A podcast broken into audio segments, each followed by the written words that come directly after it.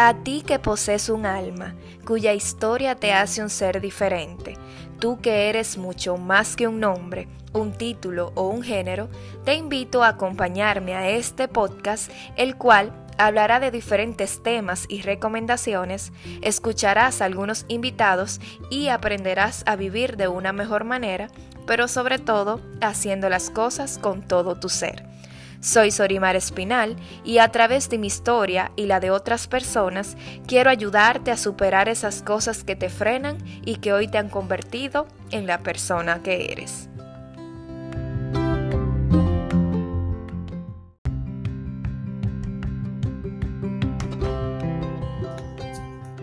Hola, hola, ¿cómo están? Espero que se encuentren bien.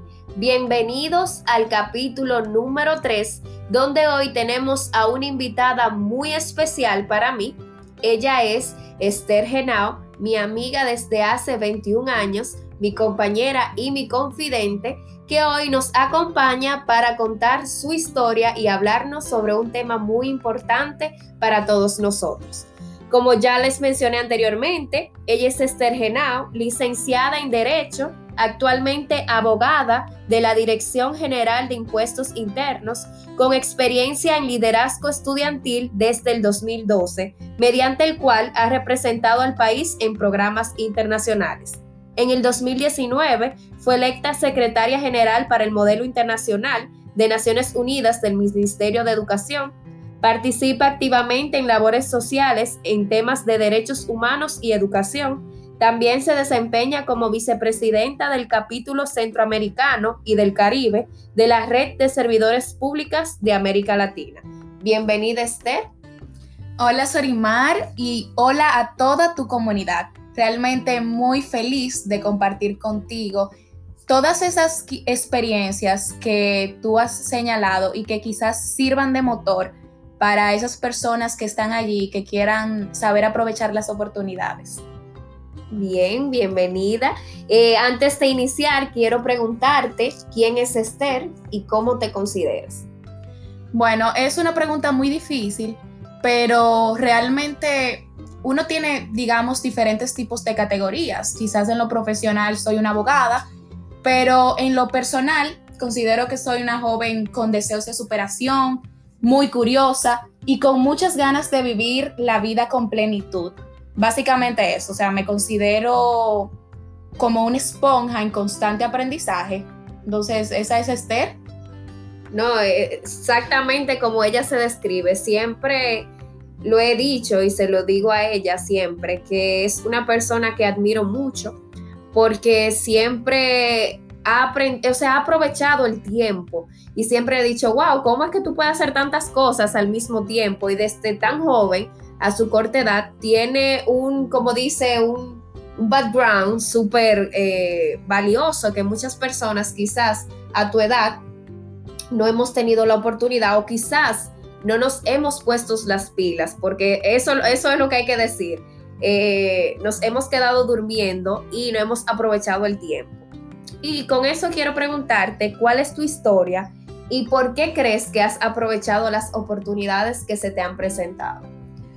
Bueno, es muy interesante, Sorimar, que estemos hablando de esto porque yo creo que en nuestra larga trayectoria de amistad nunca nos habíamos sentado a hablar de cómo yo hice, ah, tal curso, cómo tú obtuviste quizás esa beca. Entonces es muy valioso de verdad este momento que hemos sacado para hablar de eso, de cómo quizás mucha gente me decía, ay, tú sí tienes suerte pero a ti te dieron tal vez. Señores, ella tiene suerte, ella no quiere decirlo, pero ella tiene suerte. Sí, yo por ejemplo, cuando éramos más jovencitas, me ganaba, por ejemplo, taquillas para los conciertos y cosas así.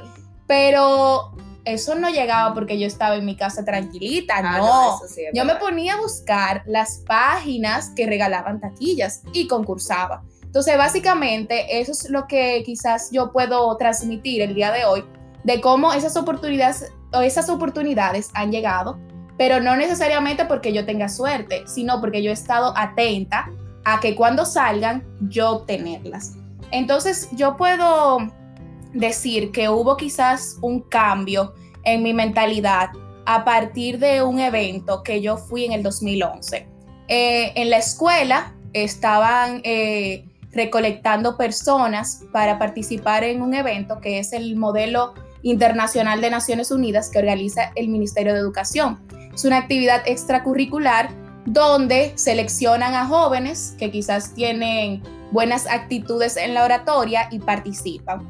Entonces yo fui a este evento y me reuní con jóvenes de todo el país para tratar temas de oratoria y liderazgo juvenil. En este evento yo puedo decir que cambió la mentalidad totalmente de mi vida, porque me reuní con jóvenes con muchísimo, muchísimo entusiasmo de superación, de querer ser mejores personas y sobre todo de buscar soluciones, porque mi NUME, para entrar un poco en contexto, eh, es un evento que uno más o menos toma el rol de un diplomático o de un embajador o de un presidente y trata de buscar las soluciones de paz o mejorar el mundo. Entonces, este tipo de actividad realmente como que despertó en mí esa Esther ansiosa por conocer muchísimas cosas, eh, por querer ayudar el mundo a través de obras o de actuaciones que pudiesen eh, ser insignificantes, pero que poquito a poquito van construyendo la juventud que queremos y el país que deseamos todos. Entonces, a partir de ahí, yo conocí tantos jóvenes que yo me dije, no, espérate, yo como que tengo que seguir este tipo de modelo. Entonces, es Sorimar, cuando tú ves a una gente y tú dices, wow, esto es un modelo a seguir. Entonces, tú lo identificas y yo a partir de eso, como que no, yo tengo que trabajar en ser una mejor versión de mí para yo poder eh, verme como yo estoy viendo a esa persona, o sea, un joven que quizás tenga 15 años o 16 años y ha logrado muchísimas cosas. Entonces, ese fue quizás el punto de partida. Y eso, obviamente, como dije, no llegó y me tocó la puerta. Se supone que en principio en la escuela hacen una convocatoria y los estudiantes que quizás tenían algunas actitudes, se portaban bien o tenían buenas calificaciones, eran los que calificaban. Entonces ese es el primer punto tú tienes que tener eh, como una antenita para tú detectar estas oportunidades, porque no van a llegar y te van a tocar la puerta. Entonces, a partir de ahí, yo empecé con esta red de jóvenes súper valiosos, eh, de emprendedores, y me fui entrando en este mundo donde nosotros estábamos detectando más oportunidades, porque a partir de que tú inicias y asumes quizás una primera beca, tú dices, no, espérate, que hay muchísimas. Yo, por ejemplo, conocí ahí a X persona y él me dijo, eh, sí, porque ya yo he participado en muchísimos eventos. Entonces, realmente, yo pude identificar en este tipo de actividades realmente la forma en que yo debería de acudir a buscar una mejor versión de mí. Luego, pues entonces entré a la universidad, pero me seguí, eh, me seguí conociendo y seguí conociendo a más personas que realmente llamaban mi atención y yo los identificaba como modelos a seguir.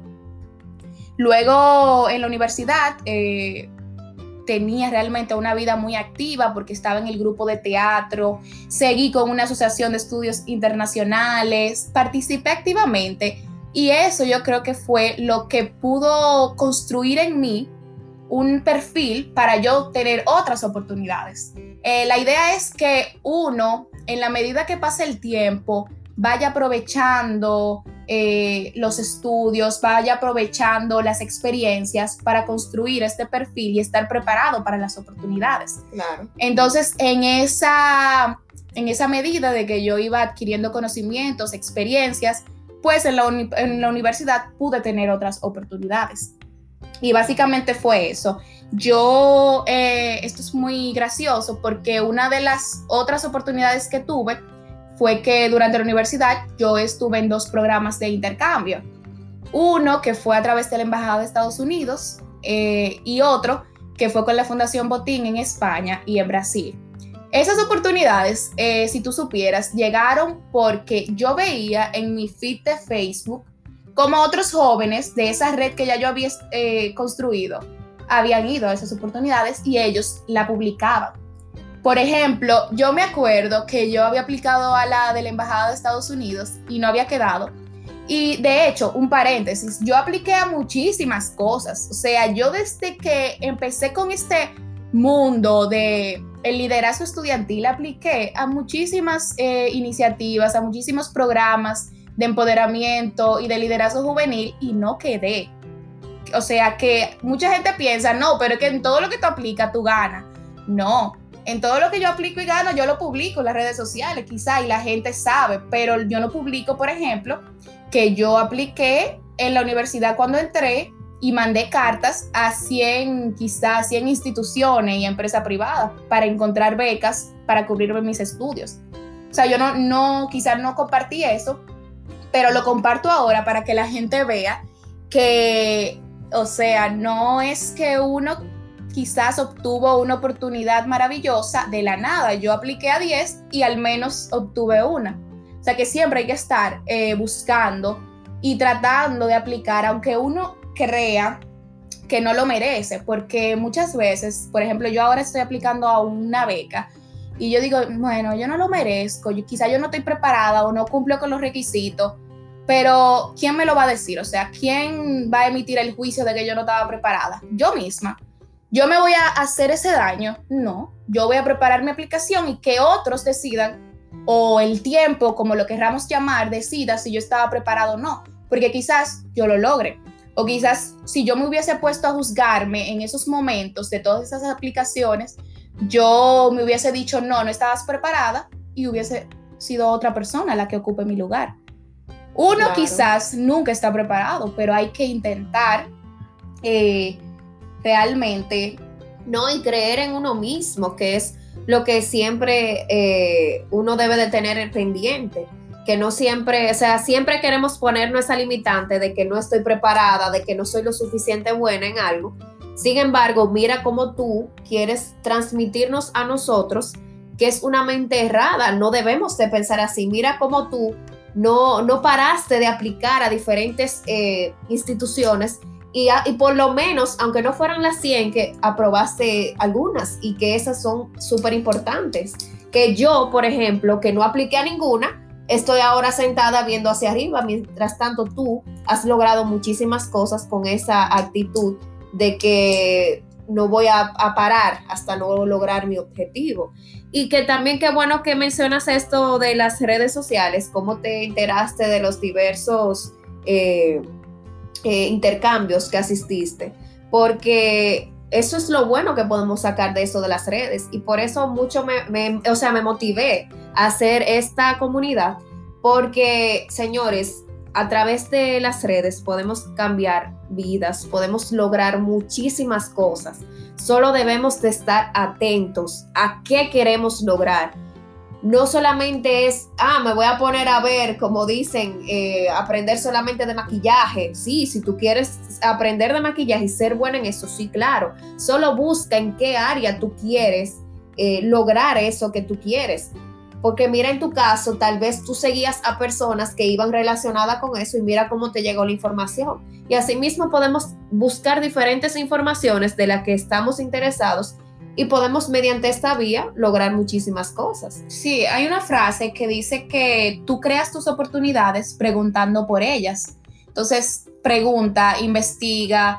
Yo, por ejemplo, quizás en un momento de mi vida no sabía lo que quería, y quizá ahora mismo tampoco, porque uno va, en la medida que va conociendo cosas, uno va identificando, espérate, pero yo pensaba que la manzana era lo último de los muñequitos, pero, pero probé la, la, pera, por ejemplo, y me gustó más. Uno siempre, señores, va aprendiendo cosas nuevas. Esa oportunidad de la Fundación Botín que yo participé, alguien compartió en, a otro amigo en Facebook, mira, este programa, vi este programa y pensé en ti, ni siquiera fue a mí que me lo compartieron. Y yo le di clic y apliqué. Y fui la primera dominicana en estar en el programa porque al parecer en años anteriores quizás los perfiles no cumplían con los requisitos. Entonces a partir de eso eh, no, no se ha quedado un dominicano más sin ir todos los años va un dominicano. Entonces yo me siento muy feliz de que pude impulsar ese tipo de, de iniciativa aquí en el país porque eh, los que han ido eh, al programa después de mí, todos los conozco, todos son parte de esa red de amigos que yo he ido construyendo, de que le interesan este tipo de iniciativa, de que le interesan el liderazgo estudiantil y ese tipo de cosas. Entonces, eh, la verdad es que las oportunidades, mira, si tú te pones a buscarlas, van a aparecer. Y van a aparecer y tú las vas a aprovechar mucho más cuando tú, tú vas a ir construyendo en la medida que pasen los tiempos y en la medida de que, vengan nuevas pruebas, tú vas construyendo ese perfil de la persona que tú quieres ser. No, y que también, eh, lo digo por experiencia personal, a medida que vamos creciendo y vamos madurando, nuestra mente y nuestros objetivos cambian. O sea, todo depende del rol que tú estés desempeñando en tu vida.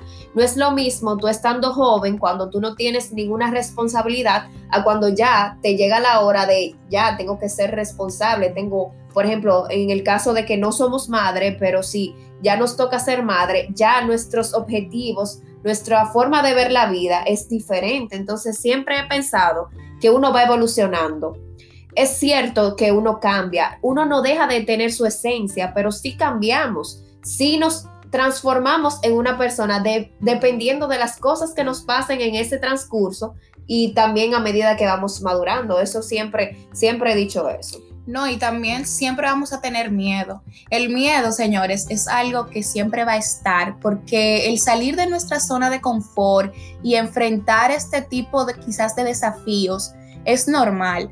Yo obviamente tuve mis miedos en el camino, no asumo este esta responsabilidad porque, o sea, con las oportunidades, quiero que entiendan eso, vienen responsabilidades. Claro. Cuando tú asumes, por ejemplo, que vas a representar a tu país o a tu universidad, como me pasó a mí, vienen responsabilidades de que tú tienes que representarlos con alto nivel, de que tú eh, realmente en este, en este tipo de escenarios es, eres una imagen de tu país. Entonces, eh, viene un poquito de sacrificio y miedo en ese camino, porque estas oportunidades te exigen que, por ejemplo, tú tengas eh, un background, ¿verdad? Pero también que escribas ensayos, que llenes un tipo de... Te exigen una serie de te ponen, por, ejemplo, las becas eh, universitarias. Eh, en la mayoría de universidades eh, extranjeras te exigen una serie de cosas como un ensayo, que respondas una clase de preguntas y hay que ponerse a trabajar en eso. O sea, no es que tú le vas a dar un clic tampoco a una oportunidad y ya la vas a obtener. Hay muchísimos jóvenes que están detrás de esa oportunidad y esa persona que le está ofreciendo tiene que hacer un filtro y ese filtro solamente tú lo vas a pasar si tienes realmente lo que se necesita y si cumples con los requisitos.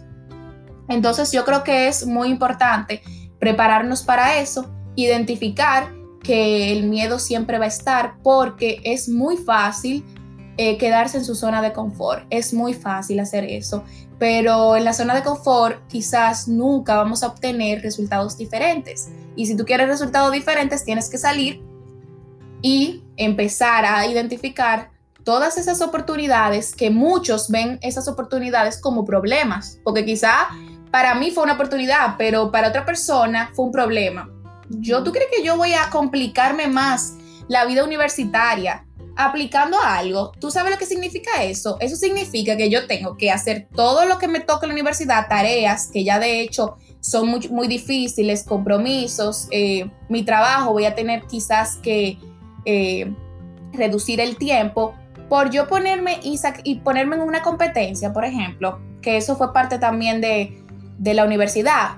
¿Tú crees que yo voy a dejar esa tranquilidad que yo tengo para entonces eh, quizás tener más estrés en mi vida?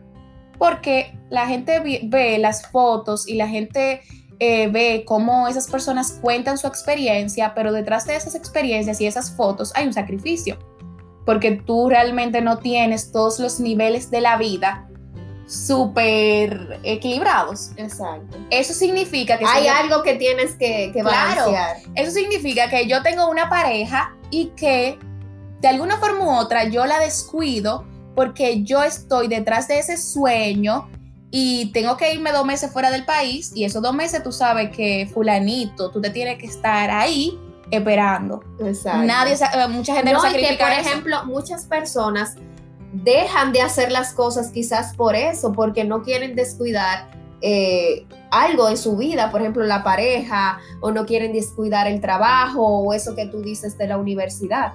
Muchas veces pasa eso.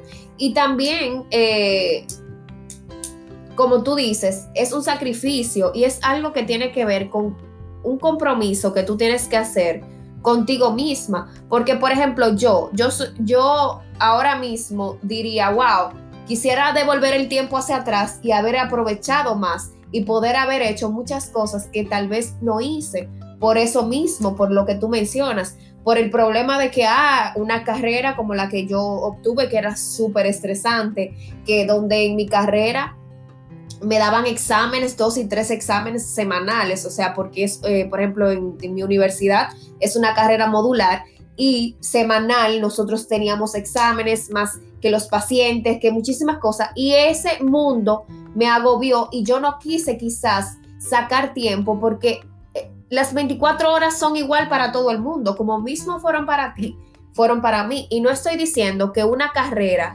sea más difícil que otra, porque eso no es así. Todas tienen sus complicaciones, todo, no todos somos iguales. Y quizás eh, si yo hubiese puesto de mi, de mi parte, como tú lo hiciste o lo han hecho muchísimas otras personas, yo hubiese hecho muchísimas cosas que, que quizás hoy no las hice por no aprovechar el tiempo. Entonces es muy bueno que tú des estos consejos porque hay muchas personas que quizás todavía eh, no han entrado a esa parte de la universidad o de los compromisos o no tienen hijos. Y es bueno que desde ahora sepan que, señores, podemos aprovechar el tiempo. Y ahora, yo soy lo que digo, ahora que no tenemos hijos, que tenemos, porque un hijo para mí ocupa mucho tiempo, si tú eres un buen padre y quieres de verdad educar a tu hijo, tienes que dedicarle tiempo. Entonces ahora que tú no tienes esa responsabilidad, aprovecha el tiempo. No estoy diciendo que sea tarde para mí, porque yo todavía tengo la oportunidad de hacerlo, pero muchas veces lo digo, wow, yo debí de aprovechar más el tiempo y dejar de estar durmiendo tanto o de hacer tantas cosas que no hice que pude haberlas hecho. Entonces, es bueno que lo menciones porque las 24 horas, como mencioné, son iguales para todas. Y por eso mismo quiero preguntarte cómo distribuyes tu tiempo en cierto modo, no eh, de manera específica, pero cómo lograste hacer tantas cosas, porque es como dices, llevabas varias cosas al mismo tiempo, porque aunque muchos no lo sabías, también cuando estabas joven, trabajabas en un programa de televisión, eh, hacías, eh, estudiabas idiomas, eh, teatro, muchísimas cosas, y eh, eso requiere de un compromiso y de que uno se planifique. Entonces, ¿cómo te planificabas y cómo eran, cómo son tus 24 horas? Bueno, Y yo sé que ella es dormilona también, porque soy consciente de que ella, ella también es, es igual a mí en ese sentido, pero no entiendo cómo te dan esas 24 horas además de eso. Ok, mira, yo considero que hay que evaluar también nuestras circunstancias. Evidentemente, como tú mencionas, cada quien tiene circunstancias, ya sea un trabajo, una universidad que quizás o una carrera que es más demandante que otra, una relación, o sea, uno tiene muchísimas cosas y no es bueno compararse tampoco con nadie. Eh, realmente, yo en mi tiempo quizás, no te puedo decir que yo soy una persona súper organizada, de que programo todo lo que hago. No, yo he identificado, así como hemos mencionado anteriormente, qué cosas realmente yo puedo priorizar, porque hay cosas realmente que se sacrifican. Yo te puedo decir que hubo uno de, los, de esos programas que nos eh, invitó a hacer una carta a la yo que había llegado antes y a la yo que había terminado.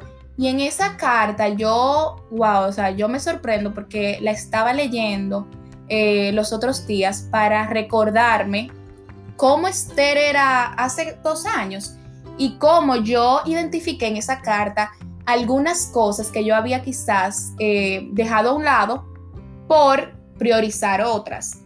Es muy importante uno priorizar qué uno quiere en un momento determinado de su vida. Por ejemplo, cuando yo llegué de ese programa, en mi carta yo había puesto que yo necesitaba priorizar las relaciones personales, las amistades y esas cosas que quizás en la universidad yo no las dejé a un lado si tú te pones a pensar, Sorimar, en la universidad quizás nos separamos un poco y no salíamos tanto. Yo me quedo como que sí. en la universidad eh, yo no me junté tanto con Sorimar o yo no me junté tanto con, tal gente porque yo me puse a pensar, ah, no, espérate, que en la universidad yo tenía otras prioridades.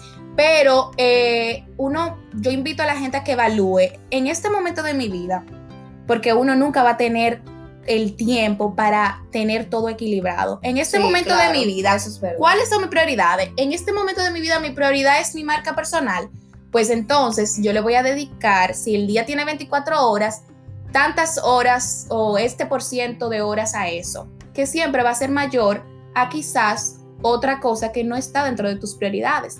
En la universidad quizás mi prioridad era tener experiencias estudiantiles, pues yo le dediqué mayor tiempo a eso y quizás no, no quisiera usar la palabra descuidar, pero quizás eh, dejé a un lado por un momento eh, relaciones con mi familia.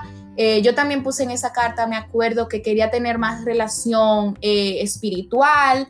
Entonces uno va ubicando realmente en su vida cada circunstancia, cada momento, va, va a priorizar un aspecto. Quizás ahora yo lo que quiero priorizar es mi trabajo profesional o mi relación. Entonces esas dos cosas son las que yo voy a tener por encima, sin eh, menoscabar quizás lo personal o lo espiritual. Yo sí he ido ejerciendo eso de una agenda física. Yo estoy un poquito como negada a irme para lo digital, pero también vale, eh, o sea, vale la pena, depende el, tipo de no, persona. Yo soy pero agenda física. Por eso. A mí me encanta escribir. Yo en mi agenda física, o sea, lo primero que yo hago eh, a final de año es comprarme una agenda. Y en esa agenda, en la primera página, yo pongo las metas, ¿verdad? Para que nunca se me olviden y, y tenerlas siempre a mano. Y en esa agenda yo trato de realmente poner todo. Porque si uno no se organiza, los días van a pasar, las horas van a pasar y plátano maduro no vuelve a ver, de verdad. Así es. No, es que como tú dices, eh, la idea es tener un balance y planificarse, buscar qué es, eh, cuál es nuestra prioridad en ese momento y nada, y trabajar en ello porque sí, sí se puede, señores. Y yo lo digo ahora porque lo digo, eh, me gusta bastante dormir, descansar y todo, ver series, me fascina. Pero estoy en un punto en mi vida en que me he dado cuenta que uno, si quiero lograr algo, tengo que trabajar en ello y eso implica dejar atrás todas esas cosas.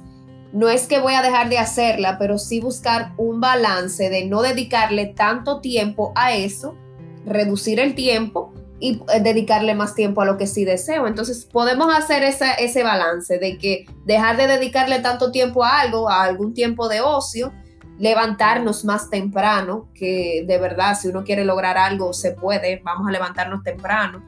Y planificarnos, yo siempre trato de la semana o el día antes de planificarme lo que voy a hacer y nada se puede lograr. Sí, y ser, por ejemplo, celoso también con su tiempo, o sea, con el tiempo de calidad que uno se merece. Si tú, por ejemplo, eh, descansas y te sientes bien yendo a un salón o viendo una película, saque ese tiempo porque de verdad lo vas a necesitar. Cuando uno está estudiando, por ejemplo, uno necesariamente tiene que hacer pausas porque si no también te puedes agobiar y eso no es bueno. Yo, por ejemplo, eh, yo en la universidad me acuerdo que ya yo estaba planificando, espérate, en un verano yo no voy a poder hacerlo completo, déjame adelantar una materia. Entonces yo traté los sábados de la mañana, bueno, los sábados de la mañana adelanto esa materia, no tenía tiempo en la semana para estudiar, porque esa era una materia como que estaba fuera de, de la planificación.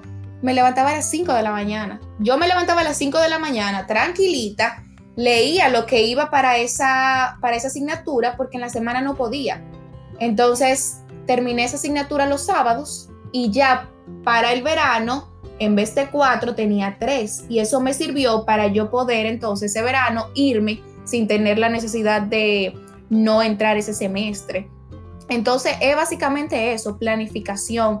Eh, y en esa planificación usted pone el tiempo de descanso que usted necesita.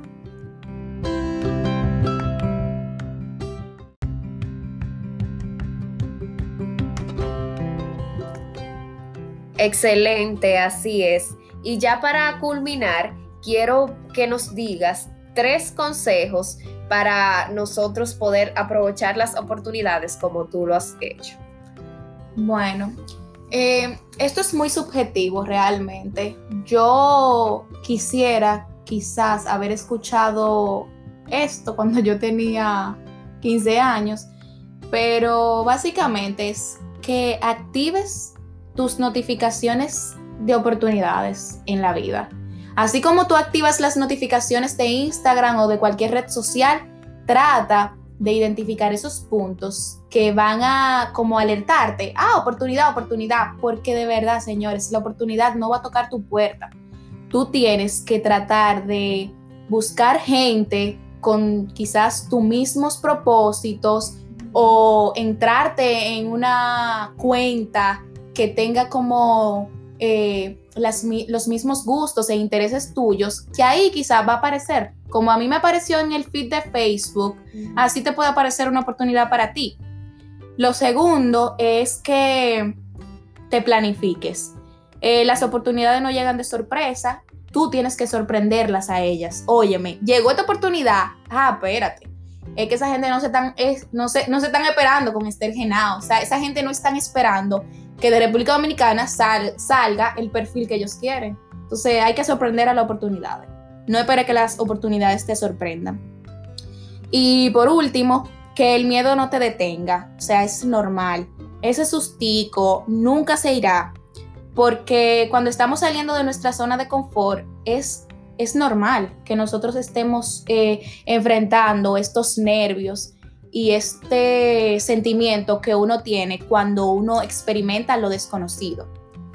Y otra cosa, Sorimar, ya para completar, ¿verdad? Una ñapa, es que priorices, como decíamos. Analiza tus circunstancias y determina a cuáles asuntos debes de prestar más atención en determinado tiempo. Ahora mismo, ¿qué es lo que tú necesitas? ¿Cuáles oportunidades tú quieres? Quizás ahí entonces, en esa priorización, en esa planificación que tú te hagas, te va a ser mucho más fácil detectar esas oportunidades. Excelente. Muchísimas gracias por tus bellas palabras y por esos mensajes de motivación que nos has dado. Y es una gran lección para nosotros, los que tal vez no las hemos aprovechado, las oportunidades, escucharte y, y aprender a valorar esas cosas. Eh, quiero que nos digas dónde pueden encontrarte en las redes sociales y si desean comunicarse contigo también para pertenecer a alguno de esos proyectos a los que pertenece y también para conocer más sobre ti, dónde pueden encontrarte. Sí, antes de eso, otra cosa, Sorimar, yo te dije que yo hablo mucho, pero ahora que te estaba escuchando, quiero decir otra cosa muy importante. Aparte de aprovechar las oportunidades, uno también tiene que crearlas eh, hay veces que yo me pongo a pensar, wow, ya yo he experimentado muchísimas oportunidades, yo creo que ya llegó el momento en que yo la cree y yo las puedo crear para otros. Quizás hay un Esther por ahí de 15 años que necesita que yo me invente eh, un taller o un, o un concurso, lo que sea, y yo puedo crear una oportunidad para otra persona.